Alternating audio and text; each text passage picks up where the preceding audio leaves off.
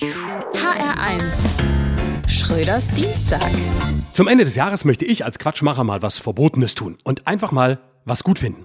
Gerade die Regierung wird oft zu Unrecht kritisiert. Das 9-Euro-Ticket zum Beispiel war doch toll. Züge waren natürlich heillos überfüllt. Das Schönste, Fahrgäste musste die Bahn bitten, Fahrräder zu Hause zu lassen. Und stattdessen dann wohl besser vor Ort ein Auto zu mieten oder mit dem Taxi zu fahren, um direkt alles, was man mit dem 9-Euro-Ticket an Sprit gespart hatte, wieder in die Luft zu blasen. Und jetzt kommt der Nachfolger, das 49-Euro-Ticket. Das lief wohl unter dem Motto 9 aus 49. Das muss dieser berühmte Inflationsausgleich sein, von dem immer alle reden. Und dann all die Entlastungspakete. Wunderbar. 95 Milliarden für uns und 100 Milliarden für die Bundeswehr. Ob das Geld reicht, also der Bundeswehr, da fehlt es ja wirklich an allem. Uniformen, Namensschilder und Schulwerk, Pistolen, Handgranaten, Helme, Nachttöpfe, Oropax. Das Einzige, was in ausreichender Zahl bei der Bundeswehr vorhanden ist, frisch gebügelte Reichsflaggen. Falls ein Prinz aus Thüringen den Umsturz plant, da ist man als Soldat immer gern dabei.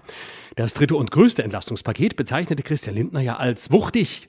Wuchtige Pakete aber, das sind doch diese Riesendinger, die nur Leute kriegen, die offenbar das Internet leer bestellen wollen. Wuchtig ist eher schwer und damit wohl das Gegenteil von entlastend. Das ist so paradox, wie wenn Christian Lindner gesagt hätte, der kommende Winter wird auf erleichternde Weise hart.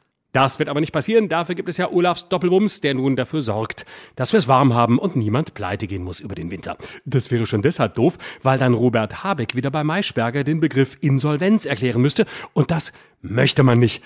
Einfach, weil er mir dann immer so leid tut. Er sieht dann immer aus wie ein Robbenbaby kurz vor der Keulung.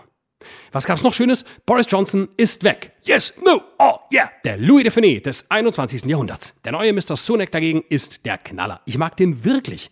Der wusste schon früh, was er will. In seinen 20ern Millionär sein, in den 30ern Abgeordneter, in den 40ern Minister und in den 50ern Regierungschef. Jetzt ist er mit 42, also früher dort, wo er später hin wollte. Viele in Großbritannien glauben schon, er könne das Raum-Zeit-Kontinuum aufheben. Oder noch anspruchsvoller, eine Amtszeit überstehen. Schröders Dienstag. Auch auf hr1.de und in der ARD Audiothek. HR1.